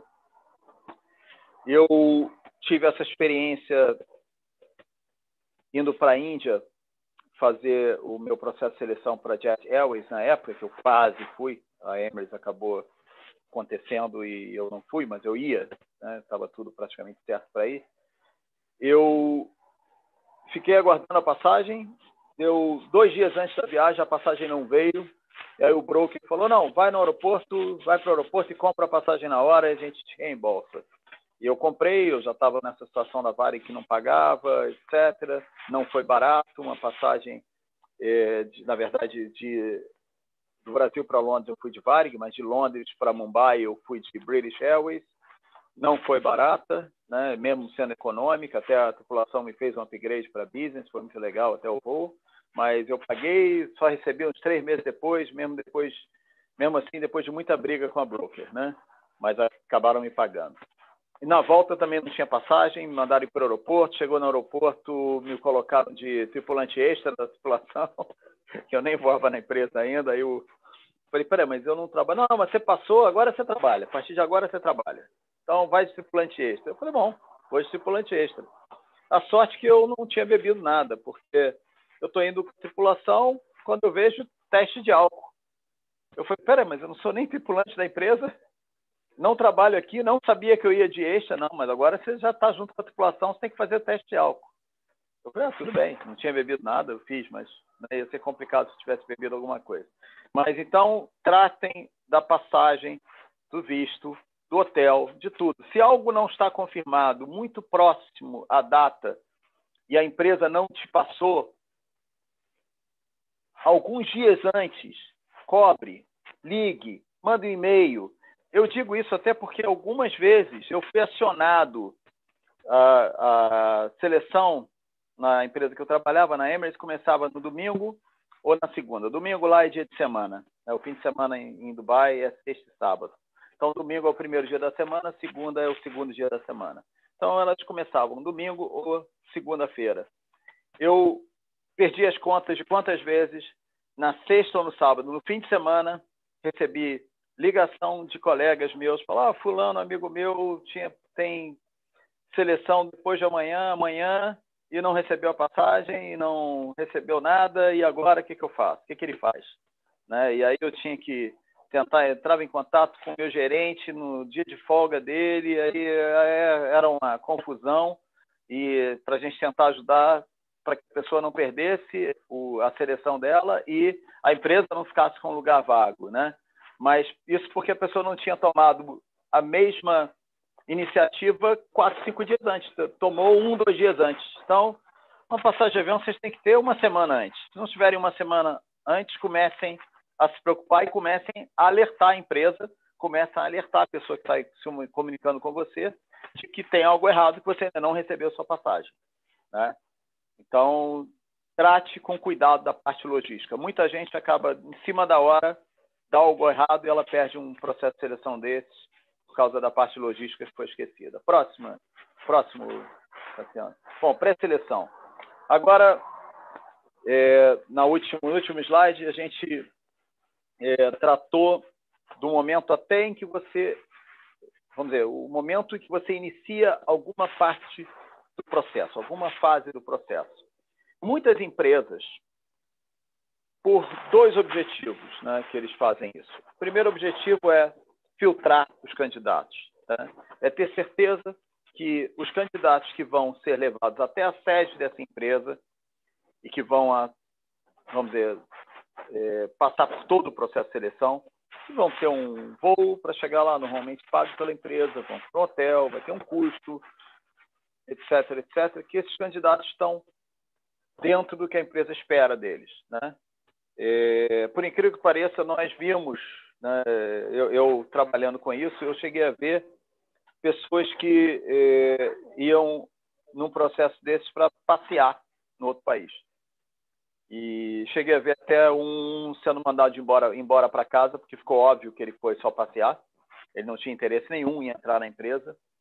E nós acabamos eh, tendo uma conversa com ele e ele abriu o jogo, ele foi honesto e falou: Não, eu realmente só vim aqui para conhecer Dubai. É, hotel pago, e cinco dias passeando com hotel, com tudo. Eu achei interessante para talvez mais para frente, quem sabe um dia, se eu precisar de um emprego, eu já conheci, mas realmente eu não tenho interesse nenhum em entrar na empresa. E aí, aí ele foi devidamente despachado de volta para casa. No primeiro voo, ainda no mesmo dia. Era, era de manhã, quando ele confessou que ele não tinha nenhum interesse em entrar na empresa e ele foi despachado à tarde, já tipo, né, quase expulso do país, né? Mas então é, esses processos de pré-seleção são justamente para filtrar os candidatos, para saber o quanto a pessoa está realmente interessada, se a pessoa realmente tem o perfil que a empresa está procurando. Né? Então, o que, que é importante de entender nesses processos de pré-seleção? Primeiro, que já é parte integrante do processo. No momento que você inicia qualquer coisa, mesmo que seja em casa, mesmo que seja uma é, short video interview, está sendo entrevistado pelo vídeo, pelo Zoom, ali você já vai ser avaliado. Ali já existe algum tipo de avaliação técnica de você como candidato. Né? Então, por isso, se prepare. Né? Se prepare ao máximo. Muitas empresas até às vezes fazem simuladores fora de base. Né? E esse já é o simulador que vale para o processo todo. O simulador é a parte mais importante, junto com a entrevista final. O simulador é o que chama de job sample em inglês, que é a única parte de um processo de seleção onde você realmente desempenha o que você faz no seu dia a dia. Todo o resto, ou é, vamos dizer assim, sobre a tua experiência falando o que você fez num cockpit, ou a tua parte psicológica, a tua parte comportamental, aonde você é visto como piloto dentro do simulador. Então, se você vai fazer um simulador na sua base, você tem que estar muito preparado para isso. Não faça isso de última hora. Aliás, nenhum processo faça de última hora. Tudo exige preparação, exige treinamento, exige que você saiba o que esperar. Manter a formalidade nos contatos, né? É, e esses dois últimos itens eles falam, é, na verdade, coisas parecidas, mas que muitas vezes estão interligadas, né? Então, por exemplo, isso é muito comum hoje em dia, ainda mais hoje em dia que você tem ainda eh, o, essa situação da pandemia ainda não está totalmente resolvida, ainda não está resolvida, Né? Então, você ter uma chamada pelo Zoom, pelo Amazon Chime, pelo Skype, e você vai aparecer no vídeo. Né? Então, a primeira pergunta é: como você vai tratar essa pessoa? Né? É uma pessoa amiga que você está falando no, no, no Skype, num desses meios de eh, comunicação online? Óbvio que não. Ela é uma pessoa que está te avaliando. É um, uma relação profissional. Né? Então, você não vai atender na cama, deitado, de pijama, com o cabelo todo né, desgrenhado, a barba por fazer, né? E por incrível que pareça, eu estou falando isso, mas tem pessoas que fazem exatamente assim. É, eu estou em casa, eu estou confortável. Então, tá sem camisa, fazendo uma, uma entrevista dessa sem camisa. Né? Por incrível que existe, Cassiano, olha, as coisas que acontecem nessa área, muitas vezes a gente conta coisas, assim, conta casos que a gente presenciou, que a gente assistiu, e parece que é uma piada, mas não é. Verdade, tem gente que pensa assim, peraí, mas eu estou em casa. É, não, é, não é nada sério, é só uma ligação rápida. De repente eles querem saber se eu falo inglês, alguma coisa assim. E aí atende na cama sem camisa, barba por fazer. Né? Então, aquele negócio, vai botar um terno e gravata? Não, não, não, é, não é necessidade de aparecer numa chamada de Skype de terno e gravata. Mas apareça com a camisa social, faça a barba, pentei o cabelo. Né? É, é uma entrevista de emprego. É online? É. Mas não deixa de ser uma entrevista de emprego. Tudo que você faz no processo de seleção está sendo avaliado. Né? Então, as pessoas falam, ah, peraí, mas isso aí é o quê? Como um Big Brother? Quase, quase como um Big Brother. Então, vou dar um exemplo. Né? A pessoa chega no hotel. É pra, depois a gente vai conversar sobre isso, mas a pessoa chega no hotel, vai fazer um processo de seleção. E aí ela não gosta do quarto. Ela desce, eu, por coincidência, eu tive essa. Eu tinha que estudar. Eu cheguei no quarto, no, no hotel que a Emirates me pagou, e eu estava estudando. Eu tinha mais dois dias ainda até começar o processo de seleção, né? E, e simplesmente todas as luzes do quarto que me permitiam ler estavam queimadas, né? E aí eu fui pedir para trocar a lâmpada, tá, daria para trocar ali, não, não aparecia nunca ninguém, tal. E eu falei, ó, mantenha paciência, não pode brigar com ninguém aqui no hotel. Eu pensei, se eu brigar com alguém porque não estão trocando as minhas luzes, né, isso chega lá na Emirates e eu não, eu acho talvez eu já comecei a pensar assim, não, eu acho que eles já colocam lâmpadas queimadas para ver como vai ser a sua atitude com o pessoal do hotel. Né? Se você tiver uma discussão muito áspera com alguém do hotel por causa das lâmpadas queimadas, ali mesmo eles já te cortam. Né? Mas não era assim, não. Depois, quando eu entrei no departamento, não chegava a esse ponto. Mas, por exemplo, se tivesse uma reclamação do hotel em relação à sua atitude, chegava na empresa. E, lógico, se chegasse na empresa uma reclamação dessas, do fulano, fulano se portou mal aqui, ele foi muito é, rude com a pessoa da recepção tal, é óbvio que ali já você poderia já ser prejudicado, né? Então pense, é pré-seleção? É, mas já é seleção. Tudo que você faz nesse processo desde o início, desde o momento que você aplica, e aí quando eu digo como você aplica, então se a sua, a sua application foi feita de uma forma, vamos dizer, com pouca atenção, muito rapidamente, você não colocou todos os dados, se deixou alguns dados por preencher, outros errados, etc, etc. Né? Isso depõe contra você, porque você, se você não teve atenção para fazer a sua application de uma forma correta, da mesma forma se você não se preparou para essa entrevista pelo Skype, isso mostra que você é reativo, que você não se prepara no, vamos dizer, dia a dia da sua vida, você não se prepara para o que você faz. Né? E um piloto, isso é imperdoável. Para um piloto não se preparar para o que ele vai enfrentar, para o que ele vai encontrar, é absolutamente inaceitável. Né? Nós somos uma das profissões que mais tem que se preparar, até porque talvez nós sejamos uma das profissões que tem menos certeza do que vai acontecer. Então, pelo menos você tem que ter uma ideia muito boa do que vai acontecer quando você vai para o aeroporto fazer um voo. Né? Pelo menos você tem que conhecer tudo que você pode conhecer. No dia, você vai ser sempre surpreendido. As coisas vão acontecer diferente, de uma forma diferente todos os dias. Né? Na semana passada eu fiz três voos seguidos para Bruxelas. Lisboa, Bruxelas, Bruxelas, Lisboa. Cada dia foi um voo diferente do outro. É mesmos aeroportos, mesma rota, mas tudo acontece de uma forma diferente. As coisas, é, vamos dizer assim, é, nós temos uma, uma, vamos dizer, um ambiente dinâmico demais. Tudo aqui muda o tempo todo. Nada é previsível, né? Então, o que você pode prever, o que você pode conhecer, você tem que conhecer, você tem que prever. Tá então, borda, estudar acho... tudo que você vai fazer. Isso eu acho é que essa, assim. essa é uma das grandes belezas da profissão, né? Você sai de casa Sim. sabendo o que vai fazer, mas ao mesmo tempo não sabe muito bem, né? Exatamente. A rotina aqui não existe, né? E a gente pensa assim, eu fiquei três meses e pouco sem voar, né? E quando fui fazer meu segundo voo, meu terceiro voo, me coloquei numa, nos colocamos, quer dizer, a torre de Lisboa, o controle de Lisboa, nos colocou numa situação assim, é, dessas que se conta em entrevistas de emprego, né? Porque teve um incêndio no prolongamento da pista 03 aqui de Lisboa. E aí o controle falou: agora as decolagens pra, da pista 03 estão, é, estão suspensas. Todo o tráfego tem que pousar na 03 e decolar da 21. Só que o vento estava de 12 nós de cauda para 21.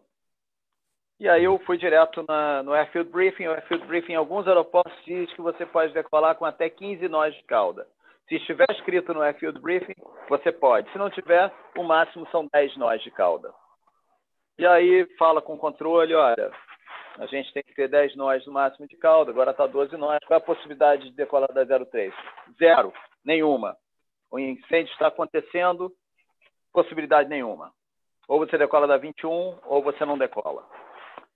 Aí, bom, ok, obrigado. Aí, né, vamos fazer uma análise aqui, vamos conversar. Eu e o First Officer, ó, a gente tem duas opções. Uma, a gente fica aqui sem fazer nada. A outra, a gente faz o seguinte, a gente vai para a posição de espera na pista 21 e espera o vento baixar abaixo de 10 nós de cauda. Quando ele baixa, baixar para 10 ou menos nós, a gente vai.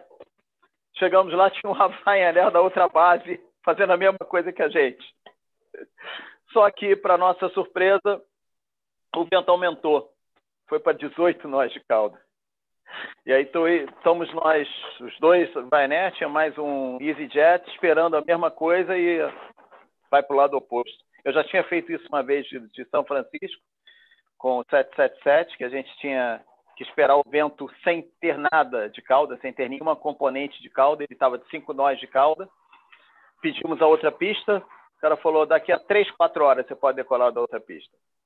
Nas próximas três, quatro horas, pelo tráfego de chegada, impossível. Aí então fomos para o ponto de espera. E deu certo, deu certo. Essa deu 10 minutos, deu, ah, o vento agora está calmo. Ok, não pergunta mais, vamos embora. Antes que daqui a pouco, não, agora está cinco nós de calda de novo. Está calmo, calmo, vamos embora. Aí decolamos. Aí essa vez, só que deu tudo errado dessa vez. A gente foi, o vento passou para 18 nós. Ah, 18 nós, e agora?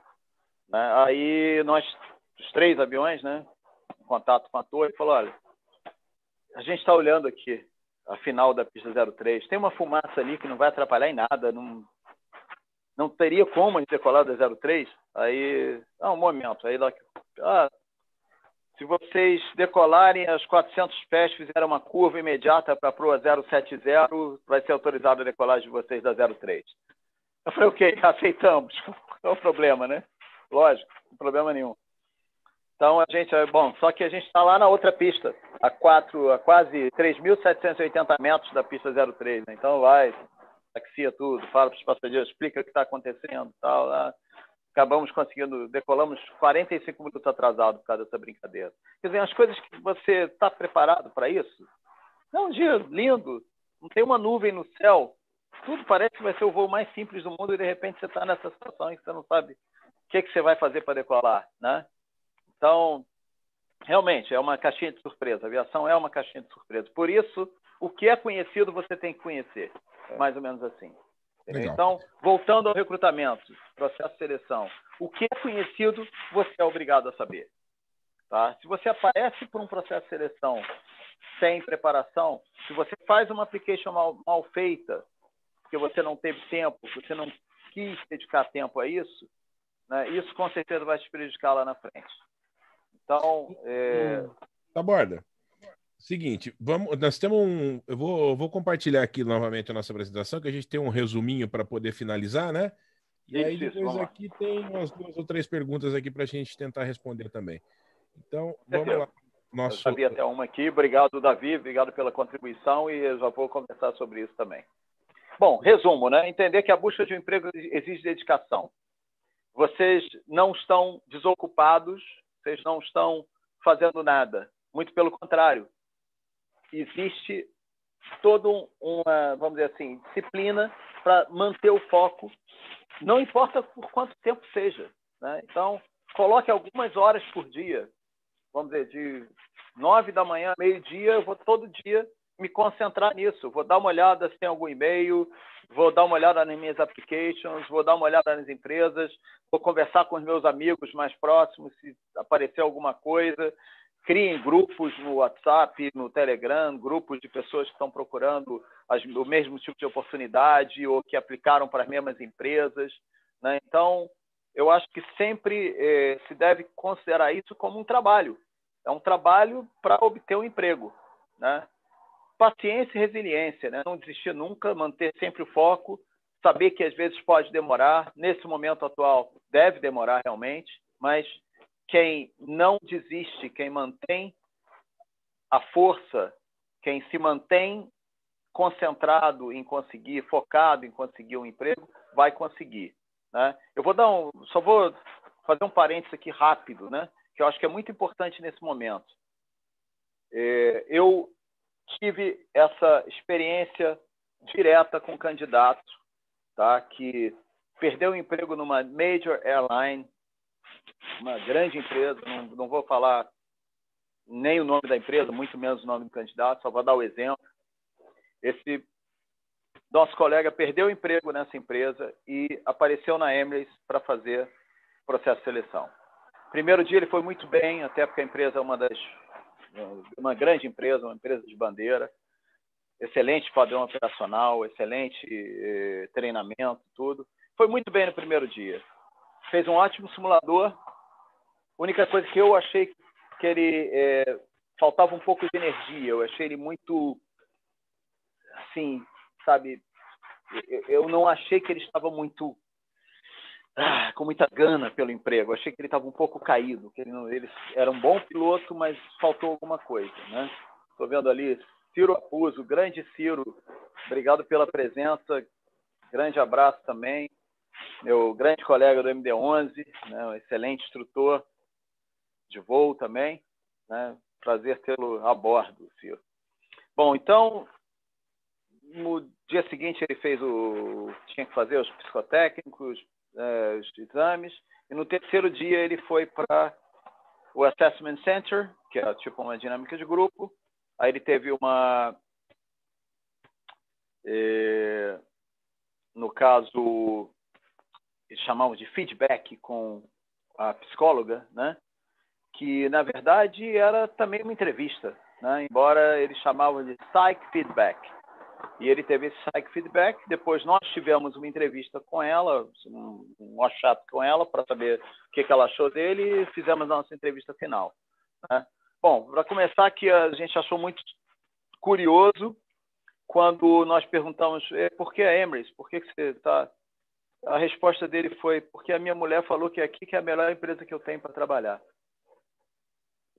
Aí, bom, mas aí a gente procurou perguntar um pouquinho, não, que a minha mulher, eu estou meio assim, sem, sem muita é, vontade, assim, sabe? Minha mulher que procurou todas as oportunidades e ela decidiu que a empresa que eu tinha que entrar era a Emer. Aí a gente continuou conversando tal. Bom, resultado. No WhatsApp, no final do, do processo, né, a psicóloga falou, olha, Pessoal, ele, eu não podia falar isso para vocês antes, porque eu não posso falar isso antes de vocês fazerem a entrevista, porque vocês vão ter um bias. Então, eu tenho que só falar isso depois da entrevista. ele está com depressão clínica, é um caso clínico. Ele está com depressão. O, a perda do emprego na empresa que ele trabalha, inesperada, depois de 12 anos de empresa, não foi uma coisa que ele aceitou e ele acabou entrando nessa, é, nessa situação de depressão temporária. Então, nós não podemos nem admiti-lo agora.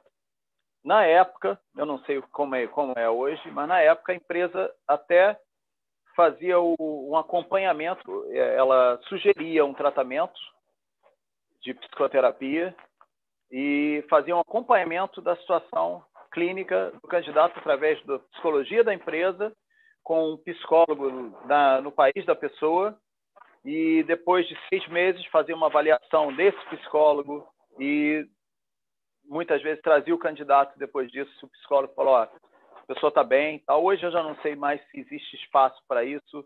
Eu acho que depois do, do que aconteceu né, com o avião lá da, do grupo Lufthansa, infelizmente, essas situações passaram a ser um pouco mais difíceis, né, de ter a ajuda de alguém, né?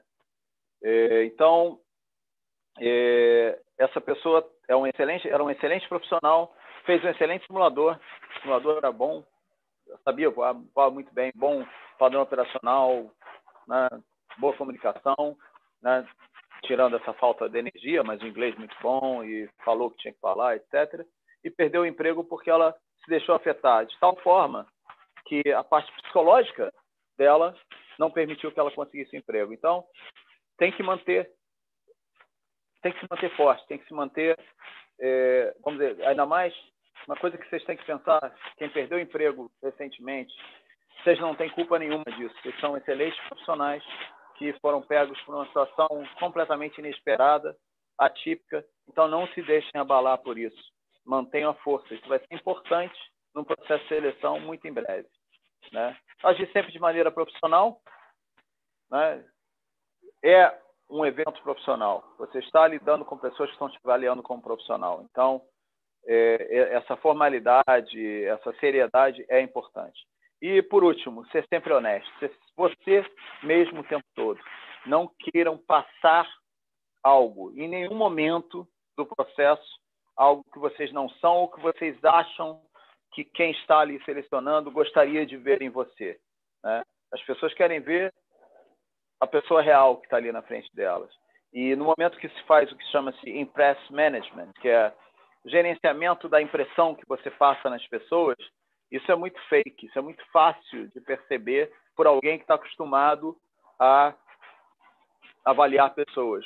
Né? Então, a gente começa ter um feeling já de quem aquela pessoa é muito no início. Já a coisa já começa, a pessoa se revela muito rapidamente para você. Então, não adianta. É, não, no final, você acaba perdendo uma oportunidade por estar tentando passar quem você não é seja você mesmo. Né? E esse você mesmo é quem vai passar o processo de seleção, quem vai entrar na empresa, e é isso. Eu acho que essa é uma ótima é, atitude, né? É, é, um bom conselho que eu posso dar a vocês. Sejam vocês mesmos. Então vamos, é, então encerramos a apresentação, né, Cassiano? Cassiano, tem alguma algum comentário, alguma pergunta? Depois a gente vai para as perguntas do pessoal? Eu, acho que não, eu acho que é isso mesmo, é uma aula realmente. Eu acho que, eh, na verdade, as pessoas elas, elas têm que é, botar uma meta, focar, definir o que, que elas realmente querem e a partir daí buscar. Não sei se existe a empresa certa ou o emprego certo, né? É, eu acredito que de uma empresa para outra haja algum tipo de diferenças de, de, de perfis desejados, né? Em função da, da, da, localização geográfica, em função da cultura. Eu, eu não sei se isso. Aliás, é uma pergunta que eu gostaria de fazer, tirando a parte técnica de um piloto, né? Vamos supor que o, o, o cara ele vai para, ele faz a pré-seleção, ele vai para a entrevista, faz, é, é, contratado, tem todos os requisitos mínimos, mas até que você falou lá na, na, na na, na, mudança geográfica. Até que ponto, de repente, uma, a influência do local, a, a cultural, não pode também fazer com que essa carreira dê ou não certo? Porque o que, que acontece? Muitas vezes o cara pode ir para uma determinada empresa numa região do mundo e o emprego ser bacana, ele passar tudo certinho, mas a adaptação depois de empregado pode não acontecer. Isso ocorre também, não, não acontece, Trabalho? Sim, por isso que eu acho que é, essa é, fase inicial você deve conhecer bem a empresa, você deve conhecer bem o emprego que você está é, almejando, né? Não adianta. Talvez o emprego seja muito bom para outras pessoas. E o país mas, às vezes também, você né? não vai se adaptar. O país também. O país também. Quer dizer, hoje é, aí, aí que tá. Também tudo depende da situação pessoal, né? Da situação financeira, de quanto tempo você pode resistir procurando emprego. Né? Então, por exemplo, vão aparecer empregos em países como Arábia Saudita, Kuwait. É, e eu fiz essa pergunta pelo seguinte, né? É, principalmente, o tiozão sempre fala isso, e, e principalmente pelo momento que a gente está vivendo hoje, você pensar em entrar para o mercado da aviação é, é comercial, para a linha aérea especificamente, pensando só em Brasil, é complicado. Muito né? limitado, muito, muito limitado, limitado, muito né? limitado. Isso, isso é outra, outra é, vamos dizer assim, boa decisão que qualquer um que hoje esteja é, ou iniciando ou nessa parada de algum tempo devido ao que está acontecendo, devido à pandemia, né? Se o seu inglês não é excelente, que esse tempo seja utilizado para que ele passe a ser excelente. Passa né? com que Porque ele passe é um tempo disponível para esse tipo de dedicação maior, para que a pessoa possa realmente ter um nível de inglês que não prejudique, que não, no caso, é, faça com que essa pessoa perca nenhuma chance de emprego lá fora por conta do inglês, né? É, eu acho que é muito, isso é muito importante. Eu vi muita gente perdendo essas oportunidades, né? A oportunidade no, no caso da empresa que eu trabalhava por falta de uma fluência maior no inglês, né? infelizmente. Né? É, eu, eu vi ali o Eduardo Morro, aliás, obrigado pela contribuição. Muito obrigado. É, e ele, ele perguntou é perceptível jeitinho brasileiro, né? Eu acho que a gente tem que, é, vamos dizer assim, se adaptar, se adequar a cada cultura, né? É, por exemplo, o nosso tiozão, né, o nosso grande criador desse site aqui, que muito prazer de está vendo ele aqui, está assistindo, estou vendo os comentários dele ali, o Rafael. O Rafael voa na Coreia. Né? A, cultura coreana é uma cultura muito diferente da nossa, né? Mas eu tenho certeza que o, o Rafael hoje não só conhece muito bem essa cultura, como se adaptou muito bem, respeita as diferenças de tal forma que ele está lá há 14 anos e é um excelente comandante na Coreia, como ele era um excelente comandante na Varig, né? Só que ele não é o mesmo comandante que ele era na Varig e na Corinha. Ele se adaptou. Ele é o mesmo tecnicamente, mas em termos de como ele se relaciona com as pessoas, de como ele interage com seus colegas, de como ele interage com a empresa, com certeza ele é um profissional diferente. Ele se adaptou para conseguir estar nessa empresa há 14 anos, uma empresa que é extremamente profissional, tem uma cobrança muito maior, talvez até do que da própria Varig, que a própria Varig tinha, né? E ele se adaptou e ele deu esse a mais para chegar e entender como que eles queriam que as coisas fossem feitas. E eu vou dizer uma coisa muito é, assim é, clara, isso eu vi isso acontecendo e o próprio Rafael viu também. Os que não se adaptaram não ficaram. Muito simples. Você não tem é, o jeitinho brasileiro, ele só funciona no Brasil, né? fora do Brasil ele não existe. Né? Então, as pessoas que não se adaptaram, elas não conseguiram permanecer. Elas foram embora porque aquilo não era para elas. Né? Então, isso, mesma, mesma coisa, o pessoal que foi para o Oriente Médio, meu caso, e de muitos outros, né? Existem as diferenças culturais e a gente tem que se adaptar. A gente tem que entender como as coisas funcionam e a gente tem que, né, é, vamos dizer assim, é, dançar conforme a música. É né? óbvio que é, o teu profissionalismo, a tua atitude é, correta, a tua ética é a mesma, né? Mas existem diferenças de como você vai agir dentro daquela cultura diferente. Né? Então, por exemplo, se eu falar, falasse para um first software meu no 777, falar, olha, eu não quero que você reze durante o voo, não quero que você fique 20 minutos na galley rezando enquanto eu estou aqui sozinho fazendo o seu trabalho. Né? Se eu falasse isso para alguém na empresa que eu vou em 12 anos, né, eu ia ter problemas. Né? O que, que eu posso fazer? Eu posso pedir, se ele resolver fazer isso durante a subida, eu posso pedir, por favor, espera a gente nivelar. Ou se ele, cinco minutos antes de descer, oh, eu vou na galha rezar, eu volto os 10 mil pés, peraí, agora é tarde demais, agora você tem que ficar aqui, a gente vai descer junto. Agora, em voo de cruzeiro, eu falo, fica à vontade, boa, boa reza. Né? E ele, obrigado. Né? E, pô, respeito. Né? É normal? Vocês já viram algum piloto no Brasil, numa empresa de linha aérea, falar: ah, eu vou ali atrás, vou me virar para Meca, vou sentar no, vou ajoelhar no chão e vou me virar para Meca e vou ficar 20 minutos rezando. Né? Já viu alguém fazer isso? Não. Mas no Oriente Médio se faz. Né? Então a gente tem que respeitar. Né? O que eu poderia não aceitar seria no momento que não fosse adequado, mas eles também nunca, nenhum deles tentou fazer isso no momento que não fosse adequado. Ao mesmo tempo que todas as vezes que eu vou no, durante o Ramadã com first officers locais, nenhum deles fez é, o fasting, né, o jejum pelo voo inteiro, porque existe uma flexibilização da regra que se você está a trabalho, se você está fora da sua cidade, você pode comer durante o dia, porque é uma necessidade sua. Então todos comeram. Se eu um dia visse que eu estou num voo no Seattle de 16 horas com local e ele não comeu nada, e ele disse que ele está fasting desde do, da noite anterior e vai dar 18 horas e o cara está sem comer, né? é lógico que eu vou falar alguma coisa, mas aí também eles têm essa consciência. Então é uma questão de adaptação, né? É desde que não é, a gente tem que uh, respeitar a cultura desde que não coloque o, o voo em risco, né? O, Exatamente. Acho que eles têm o bom senso também. Eu quero aproveitar aqui Uh, nós temos duas perguntas aqui. Eu quero agradecer ao David Oliveira, que mandou um superchat aqui para gente. E ele está perguntando se é possível falar um pouco a respeito de carta de apresentação. Eu, eu acredito que a gente vai abordar isso mais para frente, né? Talvez. Mas a carta de apresentação. Aliás, a carta de apresentação, ela. ela, é, ela, apresentação, ela está agora mesmo. Eu posso, tá posso falar mesmo. um pouco. E aí, posso falar um pouco sobre ela.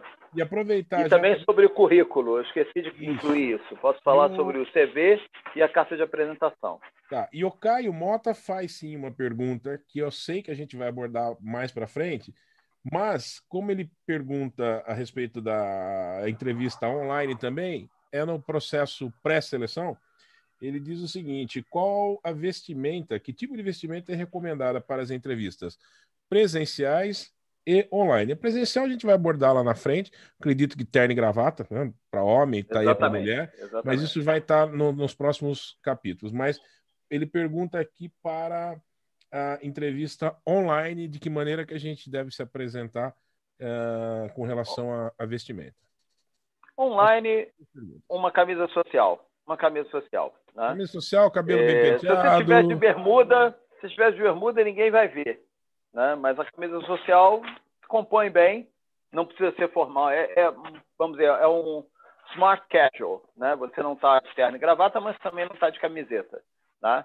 E, lógico, barba feita, cabelo penteado, né? Uma boa apresentação, né? Isso é fundamental né? numa entrevista online. Tá, e aí eu, eu, eu, vamos pedir para você falar um pouquinho a respeito da carta de apresentação, e já entrou mais uma outra pergunta aqui, do Davi Silva perguntando se a gente acha possível um piloto procurando o primeiro emprego, acredito que um piloto brasileiro, né, conseguir uh, entrar numa companhia aérea estrangeira como primeiro emprego. Acho que é... Olha, é, vamos, vamos, vamos, por parte então. Começar com a carta é, de apresentação, né? A carta de apresentação, ela nada mais é do que a sua intenção em relação àquele emprego, né? ela não vai falar de você. Ela vai dizer da tua, é, do teu interesse naquele emprego, né? Tipo, eu trabalho há tanto tempo, eu tenho esse tipo de experiência e eu acho que eu posso é, ser um bom é, é, piloto para a empresa de vocês. Eu tenho um respeito muito grande pela empresa, acompanho o caminho da empresa, tal, tal. Espero que eu tenha oportunidade de ser considerado como candidato, tal. Então é como se fosse você não entra na, na sua qualificação profissional, você entra na sua vontade de trabalhar naquela empresa. Pode citar alguma particularidade, alguma coisa em termos de gosto que você tenha, né, em termos de eh, especificamente da região daquela empresa ou da história daquela empresa. Né? Então, eh, por exemplo, como eu trabalhei na Emirates, aliás, vi um grande colega que acabou de entrar aqui, comandante Ricardo, grande abraço, um prazer tê-lo aqui na audiência, né? um comandante instrutor de 777, né, meu ex-colega na Varg e na Emirates também, está aqui na, na, audiência. Então, é, na Emirates tinha muito isso, de você ter é, cartas dizendo ah, eu sempre sonhei em voar na Emirates, é uma grande empresa, tal, vi os aviões aqui tal, e espero que um dia eu possa ter essa oportunidade tal. Então, é, é uma mera apresentação muito, vamos dizer assim, superficial de você, de por que, e por que, que você quer aquele emprego naquela empresa. Né? Não é nada muito longo, é curto, são, é, vamos dizer, no máximo meia página. Não se faz carta de apresentação de duas, três páginas, porque ninguém vai ler. Nunca ninguém vai chegar nem na segunda página. Né? Então, é perda de tempo. O ideal são dois parágrafos, pouca coisa. Né? Já o CV, né? CV é o seguinte: é, o CV tem que ser específico para aviação. Né? Se você fez muitas outras coisas antes e essas muitas coisas têm que ser citadas, porque, vamos dizer, se você começou a voar com 40 anos de idade e é óbvio que você tem experiência de 5, 6 anos, você tem que ter o que, que você fazia antes, inclua toda a experiência que você teve anterior à aviação, mas sem entrar em profundidade nessa experiência que não é de aviação. O selecionador de piloto ele não quer saber o que você fez na engenharia. Ele não quer saber o que você fez na advocacia. Ele quer saber o que você fez na aviação. Ou seja, é interessante, é importante colocar o seu histórico profissional, porque mostra que você teve um caminho que você seguiu um caminho profissional e que você mudou para a aviação naquele momento. Né? Então é interessante você mostrar que você trabalhou, que você realizou nesse tempo todo. Mas o que interessa mesmo é a parte de aviação. Né? Nisso você vai ser o máximo, vamos dizer, mais específico possível. Vai dar toda a informação sobre todas as funções que você ocupou nas empresas, o tempo que você está na empresa, o motivo que você saiu da, de uma empresa para outra. Né? Então, você vai dar o máximo de informação possível sobre aviação. Tá? É, atualizado sempre, com tudo atual, extremamente atualizado. Então, o meu CV, toda vez que eu tiver que usar, toda vez que eu usei, as horas são atualizadas até a última hora de voo. Né? Função, tudo que eu faço, tudo que eu fiz. Né? Então, sempre muita atenção nisso. Né? Então, eu acho, eu acho sempre importante é, você ter uma base e você sempre reler o seu CV para ter certeza que está tudo ainda atual ali, que não tem nada que tenha ficado incoerente com o teu presente, né? com a tua situação presente. Né? É, bom, emprego expatriado sem experiência anterior. Né? É, é possível? É possível. Não é impossível, mas não é fácil, é difícil. Né? Que, que eu quero dizer? Bom, se você tem 250 horas de voo, é, PC e FR Multi, né, você normalmente não vai se enquadrar no perfil de um piloto expatriado que tem que normalmente levar experiência, porque o piloto com essa experiência, normalmente as empresas pegam os próprios locais, né? já estão ali, que tem uma facilidade maior. Mas quais são as situações onde isso acontece? Quando os locais não são em número suficiente ou quando você pode se fazer de local. Uma das possibilidades, muitos brasileiros têm, é quem tem passaporte europeu. Quem tem o passaporte europeu pode sim começar numa empresa europeia com 250 horas. Né? Mas para isso vai ter que fazer a, vai ter que ter a licença da IATA, vai ter que fazer a conversão para a licença da IATA. Isso, aliás, o tiozinho pode passar todos os passos, aliás, já fez até vídeo sobre isso, né? E ele está tirando a IASA dele aqui em Portugal. Então, é um excelente, é um excelente é, conhecedor disso, né? uma fonte muito rica de conhecimento. Né? Ele já está fazendo estudo. Então, no caso dele, ele tem passaporte português, né? e qualquer brasileiro que tenha passaporte europeu é uma oportunidade muito boa começar a voar na Europa. É um mercado muito maior do que o do Brasil. Né? Outras possibilidades. Eu, por, por exemplo, citei a Suzy Air, que é essa empresa pequena, né, regional que tem na Indonésia. Eles contratam muitos expatriados, inclusive brasileiros já voaram lá. E eles aceitam o pessoal começando, dão uma experiência desde o início. Salário é bom? Não, salário não é bom. É, perspectiva de futuro lá? Não, é uma empresa de passagem, é um step. Muitas vezes o profissional tem que fazer steps para chegar onde ele quer chegar. Né? Ele não vai conseguir entrar diretamente no, na empresa de sonhos, empresa dos sonhos. Ele vai ter que iniciar numa empresa mais, vamos dizer assim, básica, para depois poder fazer um step para uma outra, às vezes até para uma outra. Eu conheço profissionais que começaram, por exemplo, na Indonésia, já na empresa, na Lion Air. Lion Air é uma regional, é uma, desculpa, é uma low cost da região né, da Ásia, né, da Southeast Asia, mas particularmente da Indonésia, onde eles durante um tempo eles aceitavam copilotos com 250 horas de voo, só com as licenças, e basicamente esses copilotos pagavam durante o primeiro ano para voar, é o pay to fly. Muita gente é contra isso. Eu sou contra também. Eu acho que as empresas não deveriam fazer isso, né? Uma coisa é você ser contra, você falar é errado, é, é errado. Conceitualmente é errado. As empresas não deveriam aproveitar da pessoa que tem pouca experiência para praticamente fazer essa pessoa pagar para voar o seu primeiro ano de trabalho, só porque eles sabem que a pessoa não tem outra opção.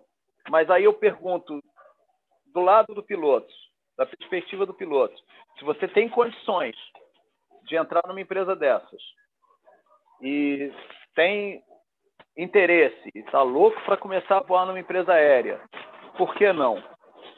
Eu não, não condeno o piloto que aceita isso. Se tiver condição de fazer isso, se tiver disposição para fazer isso, inclusive eu, eu conheço mais de um que entrou na Emirates e começou na Lion Air. Lion Air, um amigo meu fez Lion Air um ano, quando ele fez um ano já conseguiu emprego na Garuda que aí é a empresa nacional da Indonésia. E já conseguiu o emprego normal na Garuda. A Garuda já pagava ele o emprego normal de copiloto, porque ele fez 800 horas na Lion Air. E aí já dali ele foi para uma outra empresa no Oriente Médio, Oman Air, de lá para Emirates. E chegou na Emirates em cinco anos de voo. Quer dizer, se ele ficasse esperando um, um emprego normal, será que ele teria conseguido percorrer esses cinco anos até chegar na Emirates? Provavelmente não. Né? Então, existe essa possibilidade. Né? E eu acho que não, não tem nada de errado um piloto profissional que tenha o capital para fazer isso, que tenha a condição de fazer isso, de correr atrás de uma oportunidade dessas. Legal, pergunta respondida. Tá bom, acho que é isso. A gente está com uma hora e quarenta de live já, conseguimos abordar vários aspectos aí do, desse processo de recrutamento, né? E certo, vamos... Só, só, vou dar mais uma. O Matheus Ribeiro, que eu Isso. conheço, e, e um abraço, Matheus. Prazer ter você aqui também a bordo. Citou aqui que a Cathay Pacific pegava com 250 horas para Second Officer. Né? E ele está certo. Ela é um pouco racista com países de terceiro mundo. Né? Eu, por coincidência, apliquei para eles. Quando apliquei em 2004, eu tinha mais de 10 mil horas de voo. Me chamaram depois de mais de três anos. Isso era application para First Officer, tá? Não era para Direct Entry Captain, porque não tem Direct Entry Captain na Cathay Pacific. Demoraram três anos para me chamar, eu tendo mais de 10 mil horas de voo. Né? E quando me chamaram, eu já tinha entrado na Emirates, já estava checado, voando 777 de comandante. Né? Eu mandei um e-mail bem, assim, muito obrigado, mas vocês demoraram tanto para me chamar que eu já estou na Emirates voando 777 de comandante. Vocês demoraram três anos para chamar alguém que tinha mais de 10 mil horas de voo. Não, é, é óbvio que foi racismo, né? Mas é, eu estou vendo aqui o Thiago Simões entrou aqui. É, ele foi da Suzy, né? Voltou ao Brasil por causa da pandemia, seguindo a esperança de conseguir voltar ao mercado e acompanhar as aulas. Tá aí, eu citei a Suzy, é uma boa oportunidade, eles têm vários empregos para expatriado lá, então é possível, é possível sim. Só queria dar, fazer esse parênteses. Obrigado pela presença também, Tiago, obrigado pela participação aí. Legal. Então é isso. A gente agradece a audiência de todos que estiveram conosco aqui. Esperamos que vocês tenham gostado, que tenham curtido, tenham aproveitado e que possam, com esse material que fica aqui registrado, né, uh, ter algum, algum norte, algum ponto de partida, pelo menos, para sair em busca de uma seleção, sair em busca de um emprego. Tão logo essas vagas comecem a ressurgir no mercado e a gente espera que seja o mais rápido possível. Tá bom? Alguma consideração para fazer? Temos já o assunto do próximo episódio? Não, até eu, eu vou até é, já eu não vou ainda anunciar, depois a gente anuncia é, quando chegar a hora, mas claro. é, alguém perguntou, tem hora para ser expatriado, né? Tem idade, tem.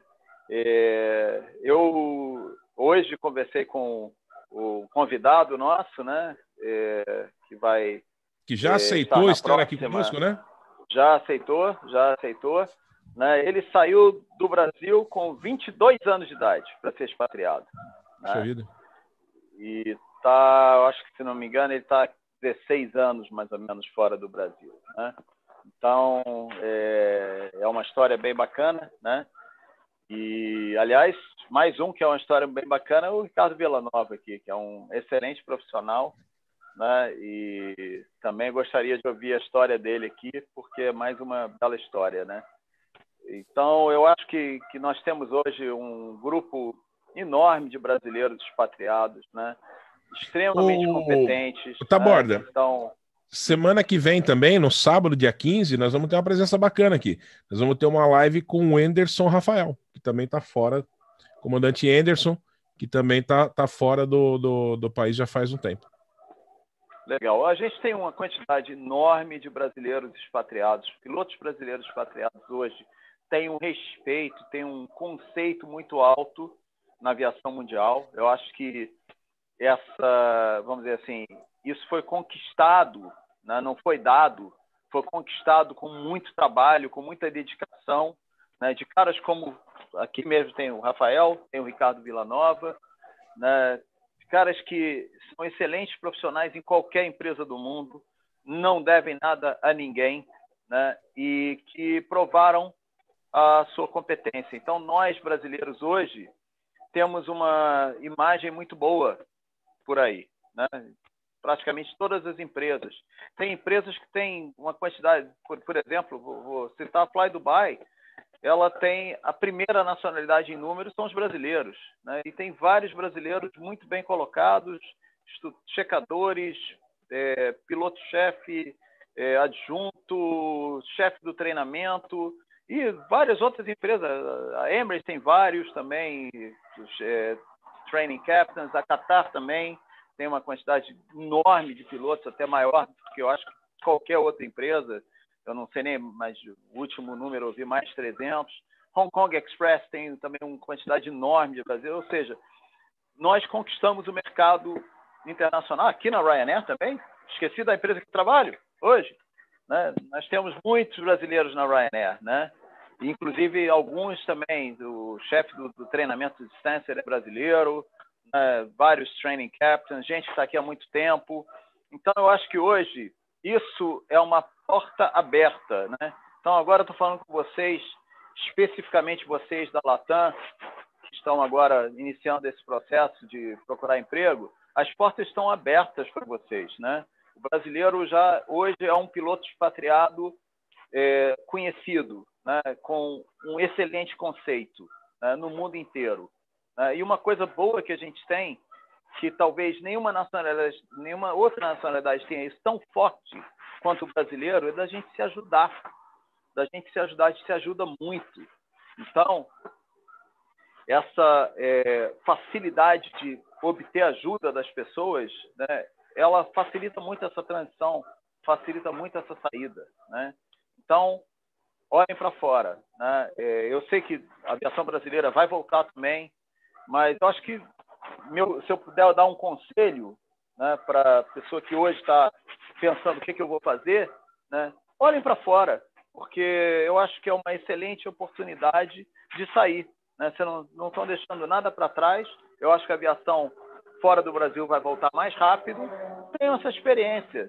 Se depois abrir a aviação no Brasil, vocês puderem voltar, voltem. Né? Raramente o brasileiro volta, essa é uma verdade. Tá? Nós somos é, ex-Varig, né?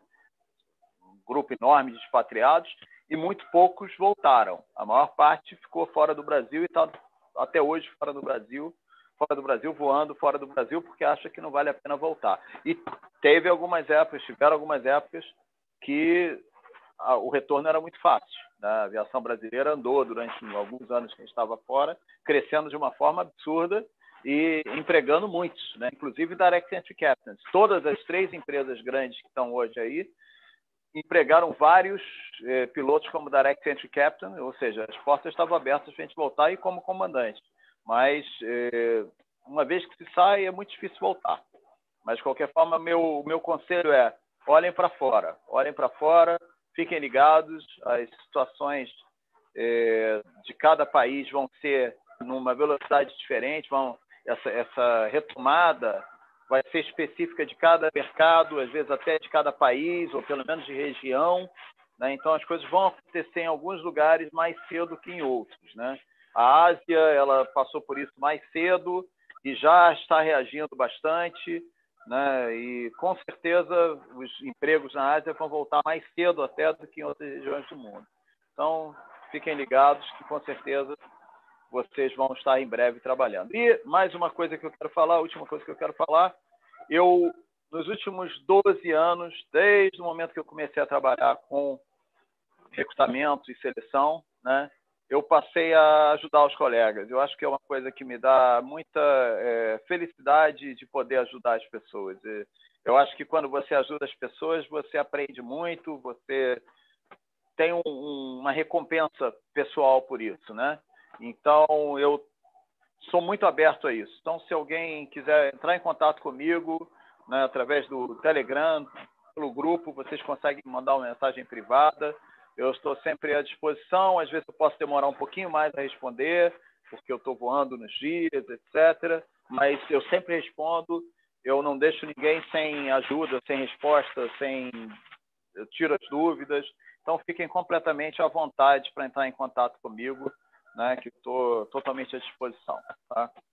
Legal, esse é o espírito do Teaching for Free, tá, Borda? A gente está lá para trocar informações, trocar conhecimento, experiências e falando em experiências, eu quero, para finalizar esse episódio de hoje, emendar com outro assunto aqui, que é o seguinte: o tiozão, você sabe, né? O tiozão tá fazendo agora um quadro chamado Walking for Free no Instagram.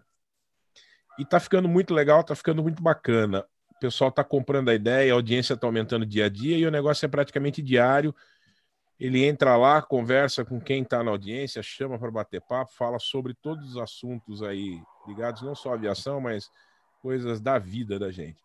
E ontem nós tivemos uma live aqui com, com intitulada Superação, com dois pilotos de helicóptero que infelizmente perderam parte de seus braços no, no acidente e depois, através da utilização de uma prótese, voltaram a voar e conseguiram. São hoje é, os dois únicos pilotos brasileiros é, é, autorizados, né, reabilitados pela ANAC, vamos dizer assim, para exercer a profissão. Eles voam profissionalmente, comandante Assis e o comandante Santoro. E o Santoro é o Babal, o pessoal chama ele de Babal. Hoje ele entrou numa live, nessa live no Walking for Free com o tiozão, E foi uma lição de vida. Foi muito legal. Uh, a live está disponível lá no Instagram, tá? No perfil do Teaching for Free. Mas o episódio. E depois, se eu não me engano, entrou o irmão dele também, que também é piloto, que voa fora do. do, do é piloto de avião e voa fora do país. E a live foi tão bacana que o tiozão pediu para eu botar ela no YouTube. Eu estou subindo esse material e a gente solta hoje ainda, por volta das 10 horas da noite, a gente já vai estar com esse material disponível. Então, eu queria pedir para o pessoal aí que não acompanha o Instagram, corre lá, segue o nosso perfil e daqui a pouquinho a gente vai ter aqui no YouTube também essa live que foi muito legal.